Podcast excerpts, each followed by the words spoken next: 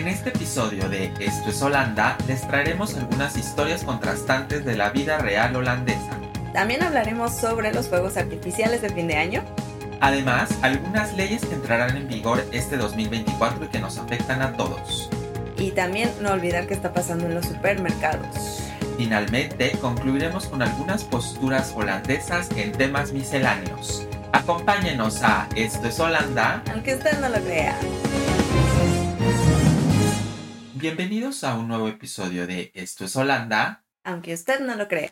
Queremos agradecerles que nos han acompañado en estos siete episodios que llevamos publicados. Gracias a toda la gente que nos sigue eh, escuchando, mandando sus comentarios. Hemos recibido, Julie, algunos eh, mensajes a través de Facebook eh, de gente que le interesa el contenido, lo cual agradecemos, agradecemos mucho.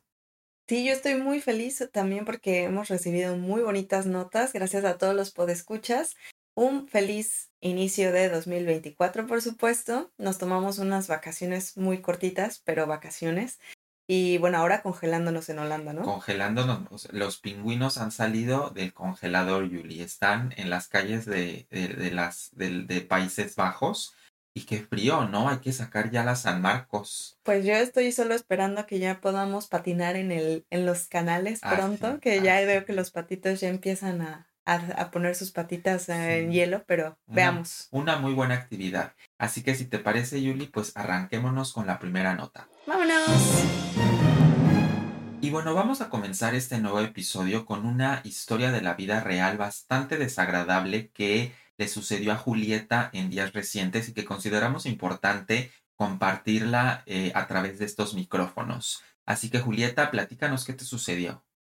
Pues sí, Rodri, la verdad fue un caso impactante, eh, que de hecho cuando pasó inmediatamente te lo comenté, recuerdo perfectamente, porque una amiga iba caminando con una amiga que me venía visitando, de hecho de México, eh, eh, justamente íbamos hablando de lo bonito que es vivir en Holanda, yo aquí bien positiva, sí, es que la seguridad y no sé qué. Y íbamos caminando eh, por Erasmus Park, que está en el oeste de Ámsterdam, más o menos, que es un parque bastante familiar, donde van niños, con su, normalmente porque pues, hay juegos. Es honestamente 100% familiar. Y muy chiquito. Eh, vamos caminando, adelante de nosotras venían dos chicas, venían agarradas de la mano, y enfrente de ellas eh, venía un señor caminando. Y, iba pasando, va caminando y de repente eh, mi, amiga y yo como que vimos que el señor les estaba gritando algo a, estas chicas y nos, no entendíamos bien qué era y cuando nos vamos acercando empieza más y más y más y más fuerte. Y perdón por la palabra que voy a decir, pero bueno, eso tal cual fue lo que eh, nosotras escuchamos y empezó a decir como fucking homo, fucking homo. Y mi amiga y yo como, ¿qué está pasando aquí, no? Y bueno, se acercó a las chicas, les empezó a gritar en la cara, lo mismo. Y, y, y, pues la verdad fue, fue bastante uh, fue bastante duro verlo en carne propia. Hemos tratado en podcast, eh, bueno, en episodios anteriores eh, que esto pasa aquí en Holanda y que, bueno, nadie está exento. Pero verlo como cara, como ahora sí que de, en, en, en, carne propia, pues se, se, siente diferente, porque además, bueno, pues eran dos chicas, ¿qué importa, no? Me pudo haber pasado a mí también, ¿no? Si, si voy a agarrar de la mano con, con mi amiga, pues no, no necesariamente significa eso. Y aunque significara que, que, que, que somos pareja, bueno, estamos en un parque familiar, en plena, era que la una de la tarde, ¿eh? También, o sea, que bueno, ya no importan esos casos, pero sí, la verdad es una, es una historia bastante triste. Sí, fue muy duro escuchar tu audio cuando amablemente me lo compartiste. Eh, definitivamente, pues creemos que estamos en la ciudad de la tolerancia y episodios como este nos recuerdan día a día que, pues tristemente no es así, que es muchas veces esta tolerancia es una ilusión óptica, debemos de decirlo.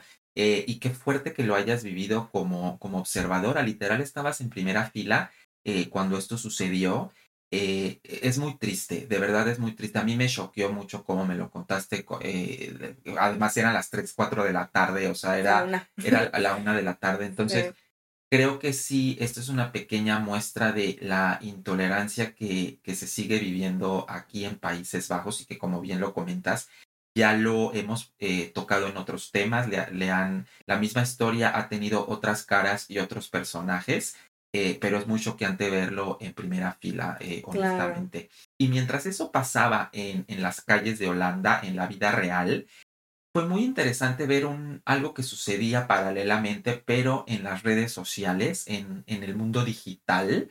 Y, quisimos contrastar estas dos historias porque de verdad es un espejo. Mientras Julie vivía este episodio eh, de, a todas luces de discriminación, de homofobia, eh, en las redes sociales de Rob Jette, que es este político eh, líder del partido de Ancestig de 66, él es un político abiertamente homosexual y, eh, bueno, comparte en sus redes sociales su día a día y actividades que hace con su pareja, que es un, un deportista de, de, origen argentino.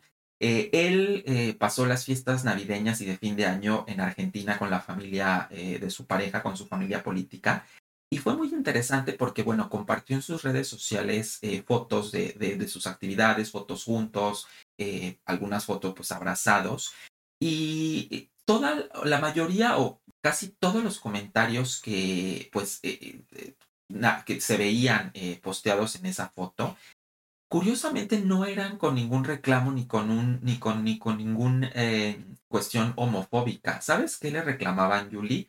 Le reclamaban que cómo era posible que siendo el ministro de Clima y Política Energética hubiera eh, tomado un avión con la huella de carbono que eso significa y hubiera viajado a Argentina. A mí me llamó mucho la atención porque me di a la tarea así de pues eh, leer muchos, muchos, muchos comentarios que se posteaban en esa foto y en lugar de decirle eh, fucking homos, como tú lo acabas de decir, los reclamos de los holandeses eran cómo es posible que el ministro del Clima y Política Energética haya tomado un avión eh, para ir a Argentina. Por supuesto, lo que él contestaba en algunas ocasiones era, bueno, pues no tengo de otra, eh, es Argentina, no me puedo ir en tren, por supuesto, pero me llamó la atención y, reflexioné qué tan diferente sería si este mismo político estuviera en otra sociedad, estuviera en España, estuviera en Italia, ya no se diga en Latinoamérica, y subiera este tipo de fotos si los reclamos hubieran sido diferentes. Ahí dejo la reflexión sobre la mesa.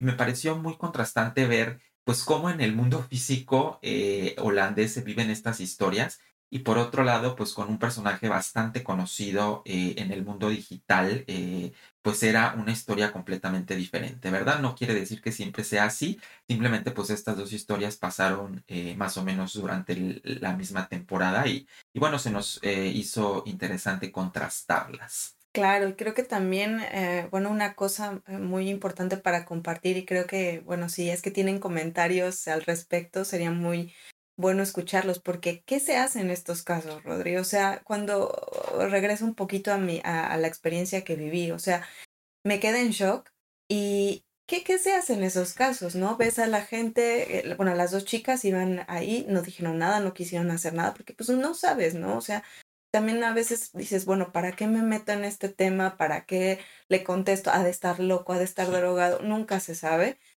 Pero ¿qué se hace? Pues justamente eh, para eh, contrarrestar estos casos, eh, el gobierno holandés este año ha lanzado una eh, línea en contra de la discriminación. Si bien es cierto que ya existe un grupo policíaco eh, enfocado en la comunidad LGBT, Rosenblau, ahora también el gobierno holandés va a tener una línea enfocada en pues crímenes de discriminación o episodios de discriminación. El número es 0800 0880 y la gente puede eh, eh, marcar este número para eh, reportar incidentes en, donde la discriminación sea la protagonista. También pueden ir al, al website discriminazi.nl o discriminazi.nl. Y, bueno, pues ahí los canalizarán a al área correspondiente. Entonces me parece, bueno, un, un enfoque muy acertado por parte del gobierno holandés eh, bueno, eh, cuando sabemos que este tipo de episodios se siguen presentando aquí. Perfecto, pues lo vamos a dejar entonces también en, la, en, la, en, las notas de Spotify para que la gente lo tenga previsto. Bueno, pues vámonos a la siguiente nota. Vámonos. Y bueno, comenzamos un, un, nuevo año, el 2024, y pues Holanda, por decirlo menos, tuvo un muy turbulento eh, inicio de año. Eh, y bueno, pues creo que vale la pena comentarlo. Así que Julieta, platícanos. Pues sí, Rodri, yo creo que es importante justamente mencionar este aspecto fundamental del inicio de año en Holanda porque es algo que, que es bastante significativo, que son los fuegos artificiales. Eh, que obviamente cada año con año es la misma discusión sobre si los van a prohibir, si no los van a prohibir. Y bueno, ahora después de pandemia, pues regresamos al punto eh, anterior, ¿no? Donde ya hay más reuniones y la gente pues quiere celebrar Año Nuevo con fuegos artificiales. Creo que es importante que, que veamos como unos datos ah, antes de comenzar con realmente qué está pasando. En, en, los holandeses gastan alrededor de 105 millones de euros en fuegos artificiales para las celebraciones únicamente de Año Nuevo, que es el récord, en teoría, ha sido 110 millones de euros el año pasado, 2022 para 2023. Pero el total real puede ser mayor. ¿Por qué? Porque se compran 10 millones aproximadamente de euros del otro lado de la frontera en Alemania.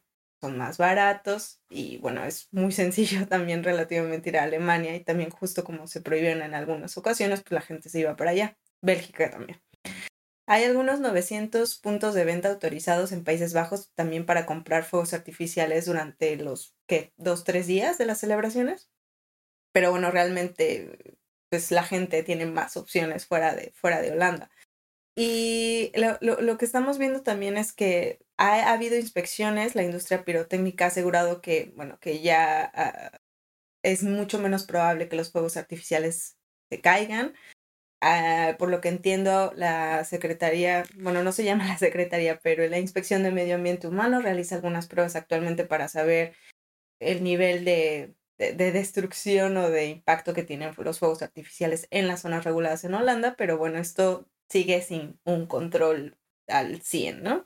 Eh, a mí me gustaría seguir quizá comentando con qué pasa realmente lo, con los fuegos artificiales en la práctica, Rodri. Sí, y es que eh, si quieren una prueba de que aquí en Holanda eh, hay muchísima gente que no sigue las reglas, la noche de Año Nuevo es, una, es un perfecto ejemplo, eh, porque pues el gobierno dice prohibido los fuegos artificiales, ¿qué pasa? La gente se cruza Alemania, los trae, los prende, incluso la policía en este año hizo retenes en las fronteras con Alemania para detener aleatoriamente autos inspeccionarlos y fueron confiscados bastante fuegos artificiales.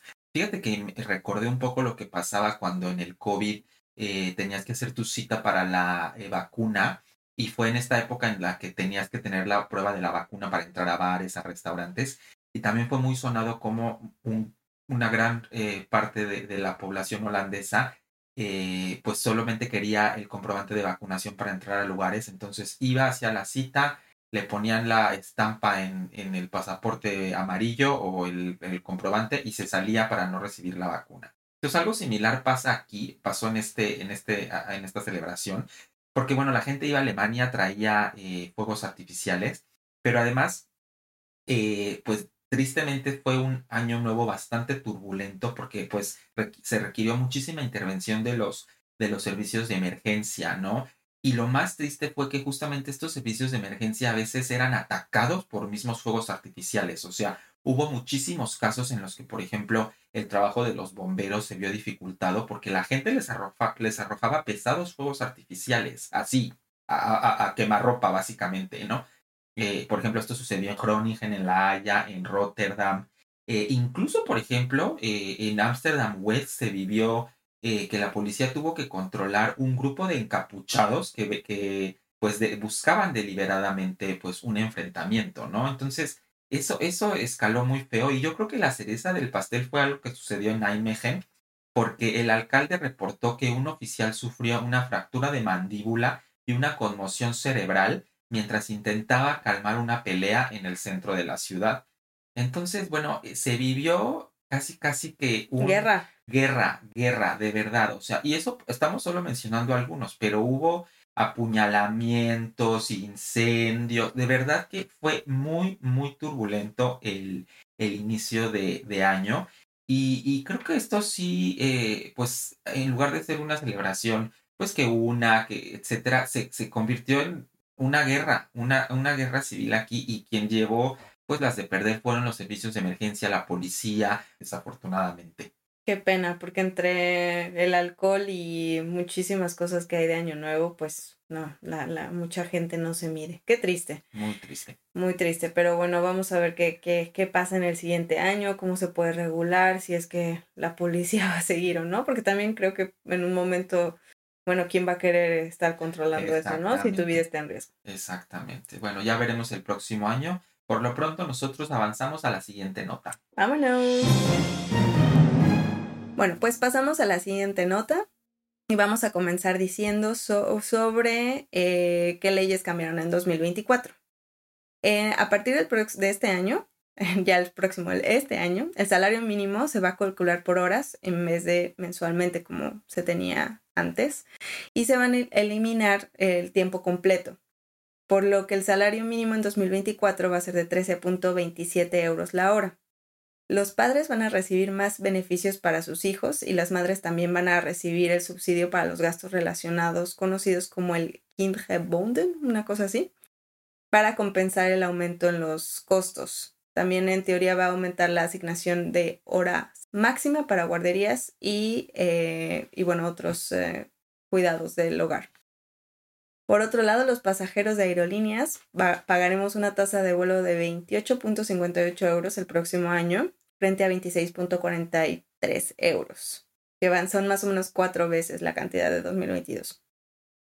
En términos de salud, Nutri-Score se va a convertir en el sistema de calificación oficial del gobierno para ayudar a personas a tomar decisiones saludables a la hora de comprar alimentos. Eh, para los mexicanos que nos escuchan aquí, esto parece como más o menos la etiqueta que se pone en la salsa valentina que dice eh, como índice E, Eh, bueno, algo así se va a hacer aquí en Holanda. Entonces los fabricantes no van a estar obligados a participar, pero si eligen utilizar el sistema de clasificación, eh, van a utilizarlo para todos los demás productos. por otro lado, hablando de las viviendas, los propietarios van a poder aumentar los precios de alquiler en residencias del sector privado hasta un máximo del 5.5% a partir del primero de enero. Eh, los precios de alquiler en el mercado de viviendas sociales van a aumentar no más del 5.8% a partir del primero de julio. Ahora también en términos de las hipotecas, por ejemplo, los, municipios van a tener un, un, poco más de poder para dar prioridad a, los propios residentes, eh, pero también como para personas con profesiones específicas o, otros colectivos, ¿no? Que quieren alquilar una vivienda o comprar una vivienda de nueva construcción, pero con un precio máximo de 390 euros. Eh, también en términos de infraestructura y ciencia se van a prohibir los vasos y envases de plástico desechables en establecimiento de en, establecimientos perdón, de alimentación y viviendas. Y en educación a los estudiantes de secundaria se les va a prohibir llevar los teléfonos a las clases. Es un cambio en las reglas de las escuelas que se acordaron implementar eh, voluntariamente. No está formalmente escrito, pero eh, en teoría pues ya no se va a pasar. Yo la verdad me quisiera regresar un poquito a este tema de las viviendas porque creo que Rodrigo nos puede complementar muy bien con un dato muy interesante. Sí, y es que el Banco Central holandés apuntó a que uno de cada seis propietarios eh, acuden a su familia eh, a un apoyo económico familiar para eh, comprar una casa. Y me pareció muy interesante porque mira, Julie, en México nosotros tenemos la bonita tanda que organizamos con la secretaria, con los familiares, que es un instrumento de ahorro muy interesante. No sé si en otros países se, haga, pero en México nosotros estamos muy familiarizados con la tanda. Seguramente tú estuviste en alguna, yo también, y siempre luchábamos por el número uno, por supuesto. Bueno, pues aquí en Holanda tienen la hipoteca familiar. ¿Qué, ¿Qué es esto? Es muy interesante instrumento porque no es una donación, es decir, no es que eh, eh, la persona o el joven que quiera adquirir una vivienda vaya con los papás y les diga, deme eh, cierto dinero, porque además, pues para hacer una donación eh, en este país, eh, pues libre de impuesto, hay un tope de más o menos 31 mil, 32 mil euros. eso es el, máximo de, de, donación.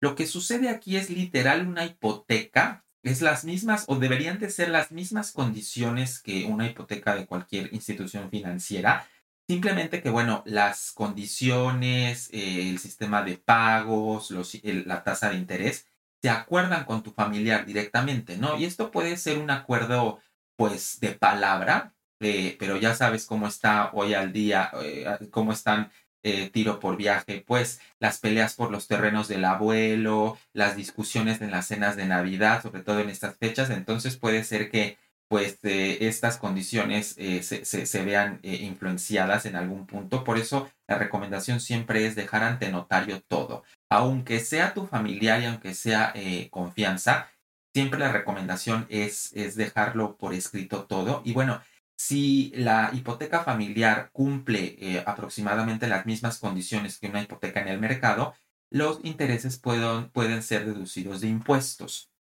De otra, de otra forma no, no se puede.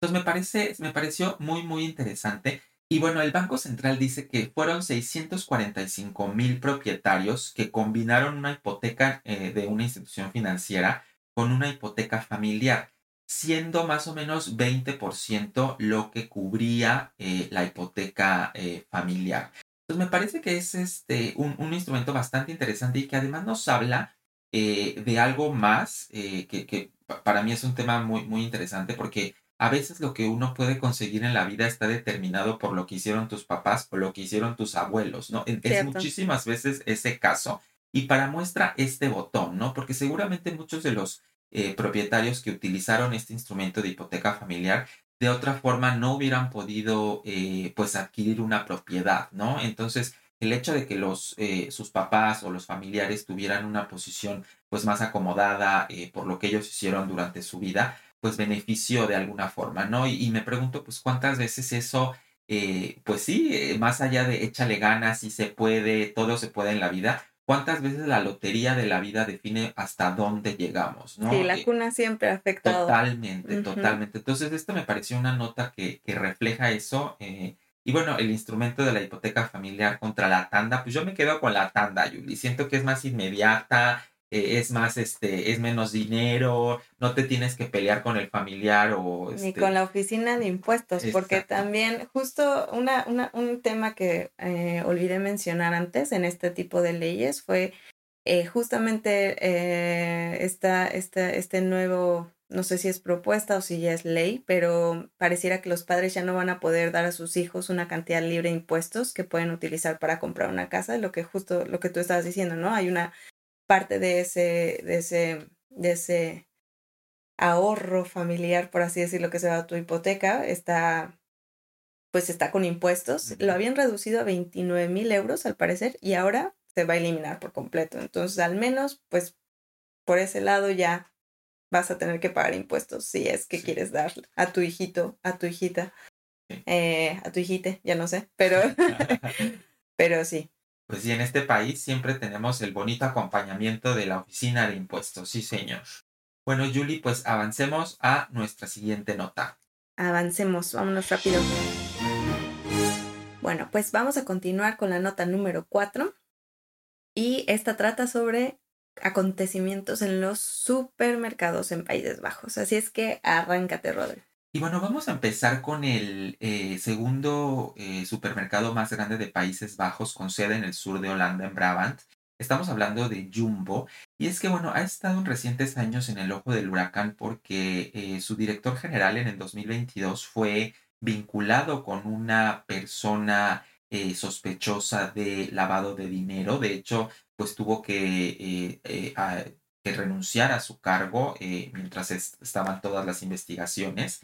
Por otro lado, también eh, pues se, protagonizó el supermercado Notas Amables al tener la primer caja para hablar, en donde los, eh, pues los cajeros, eh, además de escanear tus productos, podían hacerte una plática informal, que esto fue muy bien recibido por las personas de la tercera edad, por ejemplo, que, visitaban y que muchas veces están, están solas.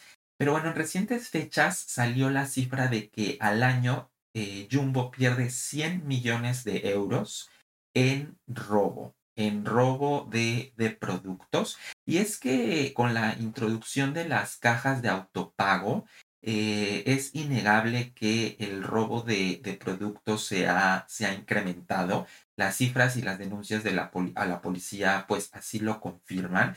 Y es que ya sabes, Julie, siempre que hay que hacer el mal, la creatividad no tiene límites y la forma de, de robarse productos eh, en estas cajas de autopago pues eh, son de las, es de las formas más creativas que te puedas imaginar, dos personas, una distrae, o de los 10 productos que te lleva solo escanea 5. Eh, entonces, lo que Jumbo va a hacer, ah, y es, es importante también eh, acotar que Jumbo cuantifica que en algunas tiendas es incluso el 1% de toda la facturación de la tienda lo que se pierde por estos robos.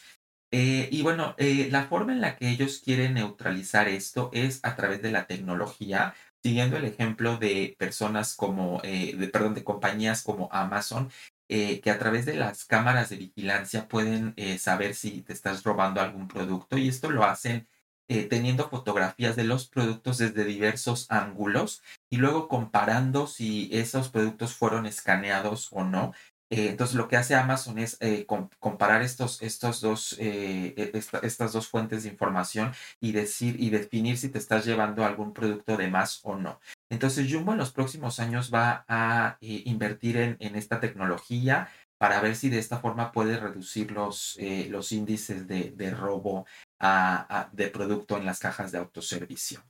Sí, pues me va a parecer interesante ver, eh, bueno, efectivamente es muchísimo dinero, supongo, ¿no? Y cuando vas a estar en los supermercados, ahora sí que todas las cámaras van a estar vigilándote, pero a mí, tengo que decir que a mí sí me está molestando mucho porque luego a veces voy a los supermercados y ves que siempre está la, la personita ahí checando, ¿no? Sobre todo en, bueno, no, no en Jumbo precisamente, pero sí en otros supermercados me ha tocado que yo estoy escaneando todo y ahí van a controlar, ¿no? que también son eh, a veces muy, muy random. Y es una lata que luego ya metiste toda tu bolsa y llega y te sale la lotería de que te tienen que escanear y la señorita te saca todo de la bolsa y te lo deja ya aventado. Oye, ¿qué, qué, qué grosería es esa? O sea, ya, ¿no? Eso, eso a mí digo, ay, la verdad me molesta un poco porque uno lo acomoda muy bien en su bolsa, todos sus productos, y te toca que te revisen y a sacar todo, oye, que te lo, te lo avientan todo. a mí ya se me han olvidado, de hecho, productos así, que si escaneo ya pagué y ya, bueno, nada más por, por dejarlo ahí. Pero bueno, Rodri, este, pues a ver qué pasa. Sí, a ver qué pasa. Y tú platícanos de la cadena número uno en, en, en Países Bajos. sí, bueno, de hecho es algo en general, porque la prohibición de venta de cigarrillos en los supermercados en general va a entrar en vigor, pero a partir del 1 de julio de 2024. Sin embargo, hay algunos supermercados que ya se han adelantado. Eh, de hecho, es, creo que es importante mencionar que los supermercados controlan alrededor del 40% de todos los puntos de venta de tabaco y el 55% de la facturación. O sea, es bastante choncho. Y bueno, Albert Heijn, como pionero y el supermercado más grande en Holanda, se va a adelantar a esa fecha. Y en la mayoría de sus tiendas, justo para contribuir a una sociedad un poco más sana. Em, pero bueno, eh, al parecer la cadena de supermercados Lidl dejó de vender tabaco hace dos años, entonces no necesariamente es Albert pero varias tiendas como Jumbo también retiraron anteriormente el tabaco de los lineales por, por iniciativa propia. Eh, y según cifras, por ejemplo, de la Cámara de Comercio, en los Países Bajos hay aproximadamente 1.400, no, un, creo que es, sí, 1.465 tiendas especializadas en, en tabaco. Eh, pero también el tema aquí es eh, ¿qué, qué, qué, va a pasar con, con, ahora sí que quién va a vender cigarros. y, y, justo esto creo que lo quiero aunar un poco también a una parte de la prohibición que va a haber en 2024 sobre la venta de cigarrillos electrónicos, porque bueno, hay opciones, ¿no? Y hay una controversia aquí de, bueno, vamos a dejar de vender eh, nosotros como supermercado los cigarrillos, en dónde se van a vender qué va a pasar con, con, los, con el mercado de cigarros electrónicos. Eh, hay una discusión tremenda. Eh, al parecer, eh, también los cigarrillos electrónicos deben tener sabores neutros o parecidos al tabaco, porque justamente hacerlos con sabores como tipo tumpus o cereza hacen que los jóvenes sean un poco más atractivos al, al, paladar de muchos jóvenes y bueno, no es precisamente lo más saludable. Pero bueno, al parecer este, también la, lo que se dice es, bueno, es mejor que justo estos establecimientos de tabaco que tienen más información, los clientes son un poco, en teoría, más conscientes, no sabría decirte si sí o si no, pero que al menos tengan un poco más de conocimiento sobre qué básicamente qué, contiene el, tabaco, qué, qué tipo de, de, de productos están adquiriendo, ¿no? Entonces, eh, bueno, Albertheim al parecer va a ser antes del 1 de julio, pero en general en este año ya los supermercados dejarán de vender. Pues vámonos a las últimas notas. Vámonos cerrando el programa, Y como nota número 5, bueno, no más que nota, nota final, eh, quisiera también tocar dos temas en particular. Cada vez que hablamos de Holanda se me ocurren muchas cosas, pero dos de las principales son el agua y el centro erótico. Entonces, Rodri, yo creo que sería muy bueno comenzar con el centro erótico, muy interesante aquí en estos temas, por favor. Así es, y es que mucho se ha hablado de la reubicación de eh, el área de trabajo de las trabajadoras sexuales que ahorita están en el distrito rojo. Eh, y bueno, eh, como comentamos en algún podcast anterior, había dos opciones de, lugares. Eh, una, dos opciones en el, en el sur y una en el norte. Y bueno, mi tía, Femke Halsema, que Yuli ya le deberíamos de hacer su cortinilla. Femke, Femke, Femke Halsema, Femke Halsema. O sea, es que ya hablamos tanto de mi tía Femke que por ya me urge la cortinilla de Femke y además como ya está ansiosa de un nuevo periodo, la vamos a seguir teniendo en nuestro podcast. Ya cuando aprenda español la invitaremos a que nos dé una entrevista, pero por lo pronto pues ella se pronunció. Ella ya dijo, si por mí fuera, yo ubicaría eh, el centro erótico para eh, las trabajadoras sexuales en el Europa Boulevard eh, en el sur de Ámsterdam, al lado de la, de la carretera y del Amstel Park en el sur. Esa es la ubicación predilecta de la alcaldesa. Eh, y bueno, ahora lo que sigue es que pues estas, estas propuestas se van a, discutir por el Consejo Municipal eh, de Ámsterdam. Por supuesto, creo que pues la estrellita que le puso la alcaldesa a esta ubicación seguramente va a pesar en, en, esta discusión o, de alguna manera va a influir, estoy seguro. Y bueno, eh, eh, durante el 2024 se tiene que llegar a una decisión de si sí se eh, aprueba por este consejo la, la, reubicación en el Europa Boulevard o pues se, se, busca alguna otra ubicación, ¿no? Entonces, pinta para que es ahí, como, como digo, creo que la, el visto bueno de la alcaldesa pues pesa, debe de pesar y, y pues bueno, ya, ya veremos. Por supuesto, hubo eh, toda clase de reacciones a esto. La gente, los vecinos del Europa Boulevard, pues no están de acuerdo, etcétera. Eh, y, bueno, creo que también es importante un poco decir por qué es, por qué es interesante este centro y de dónde viene, ¿no? Y este centro nace porque pues Ámsterdam cuando era puerto recibía muchos marinos que venían de alta mar y que habían pasado ciertos, eh, una gran cantidad de meses pues afuera en, en, el mar y venían, Julie, con una gran necesidad de ciertas satisfacciones, ¿no? Sequía en el mar. Exacto. Y como bien lo sabes, pues cuando hay una demanda tiene que haber una oferta y qué mejor que el distrito rojo para eh, satisfacer esa demanda de pues satisfacción carnal, por así decirlo, ¿no? Y entonces es así como se forma el distrito rojo, de hecho, eh, para dar cabida a, a esta, estas necesidades de los marineros, eh, claro, pues se forma al lado de la Oude Kerk en Ámsterdam, de la iglesia más vieja, porque bueno, pues también había que pedir perdón y rezar eh, después de haber cometido actos pecaminosos. Pero bueno, es, es, muy, muy, fue muy interesante para mí conocer la, la, historia de este centro, que bueno, ahora parece que va a, pasar a, una nueva ubicación, ya veremos. Eh, ya les estaremos informando si, si sucede así o, o, no. Veremos qué, qué, qué pasa con el consejo. Y bueno, cuéntanos ahora, Julie, de un tema también importante para Holanda, que es el agua. Sí, y bueno, lo, lo, que a mí honestamente me ha sorprendido ahora que estábamos buscando qué noticias decir, es que día tras día lo mismo que veía era el agua, el agua, el agua, el agua, inundaciones. Y bueno, en Markenmeer, que es como justamente eh, una zona bastante expuesta a temas de agua, eh, notamos que por primera vez el nivel de agua estaba extremadamente alto. Estaba 38 centímetros por encima ah, de, lo, de lo normal. Se tomaron bastantes medidas y parece ser que a pesar de que no se tenía que entrar en pánico porque los diques son seguros, eh, los niveles estaban muy por encima de lo, de lo normal. Eh, se dice que el nivel del agua de este tipo ocurre una vez cada 100 años y que también, bueno, está causando muchísimas molestias a hoteles, restaurantes, porque los empresarios están trabajando muchísimo para mantener el agua afuera. Algunos hoteles y restaurantes ya sufrieron daños importantes, ya cerraron, algunos de ellos justo porque no pueden. También otro día recordé que vi eh, que se estrelló una casa flotante en Maastricht. Eh, has visto, ¿no? Aquí que en Holanda muchas eh, casas flotantes, bueno, sobre todo en el, en el sur, corren peligro porque chocó contra un puente que estaba cruzando justamente el, el, río y en, en Limburg.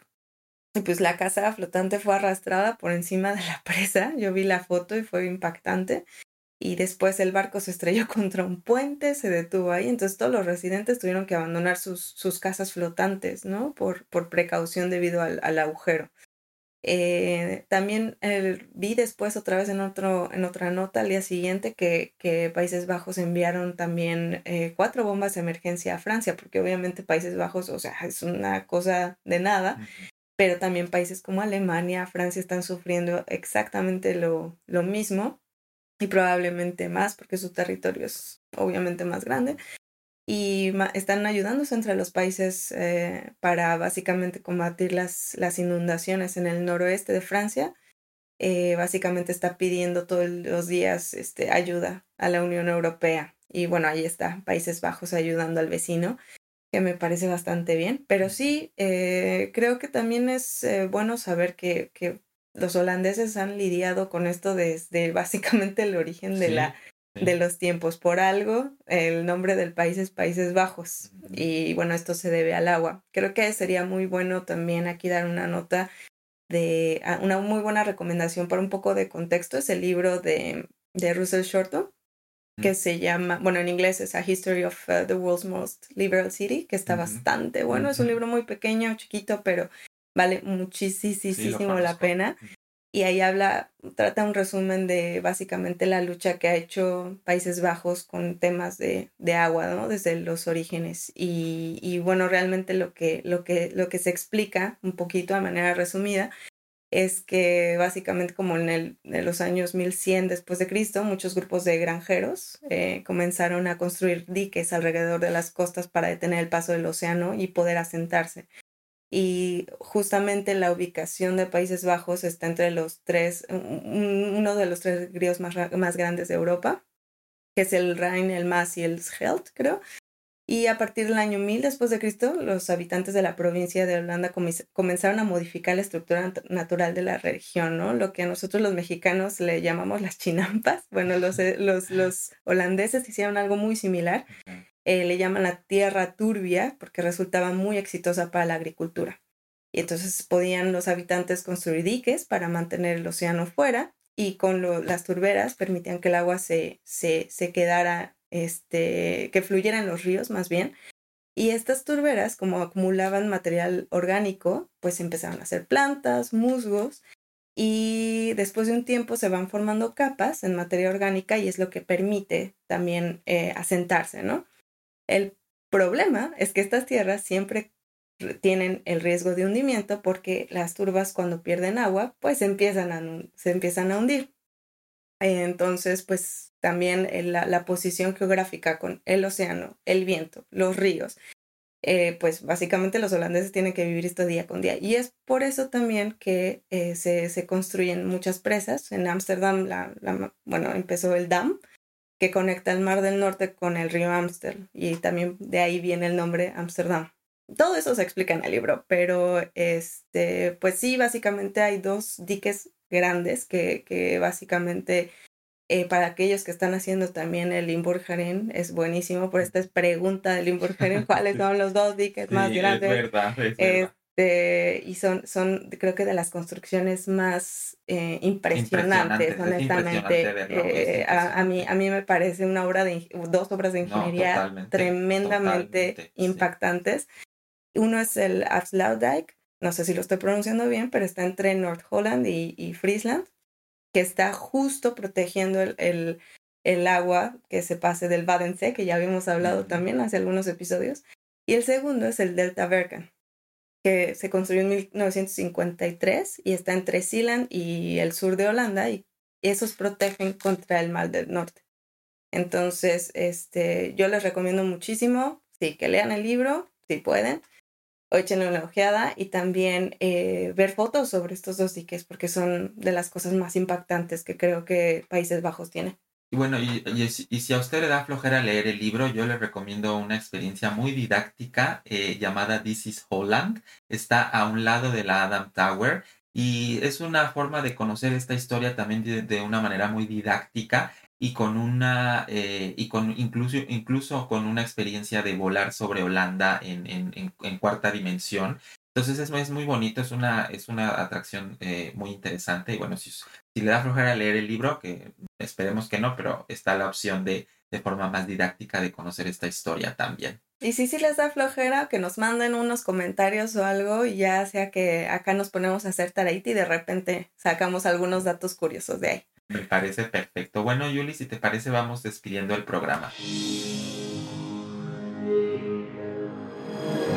Queremos agradecerles enormemente a toda la gente que nos sigue escuchando y que nos da sus comentarios. No se les olvide suscribirse a el podcast en Spotify. Y también queremos extender la invitación para cualquier persona que quiera compartir algo, que tenga alguna historia interesante que, tenga que ver con Países Bajos para hispanohablantes, eh, pues a usar estos micrófonos. Ya hemos hecho algunos ejercicios con, con entrevistas, compartiendo historias de personas que viven aquí. Eh, así que bueno, pues escríbanos a, nuestros a nuestras páginas de Facebook eh, y con mucho gusto podemos eh, darle, darle voz. Sí, yo creo que es importante siempre hacer comunidad y muchísima gente también tiene muchas preguntas sobre Holanda, sobre diferentes aspectos. La vez pasada hicimos legales. creo que estamos abiertos a cualquier tema para crear una comunidad mejor. Y bueno, pues aquí damos por terminado este episodio. Yo soy Rodrigo. Y yo soy Julieta. Y esto fue Esto es Holanda. Aunque usted no lo crea. Nos vemos. Adiós.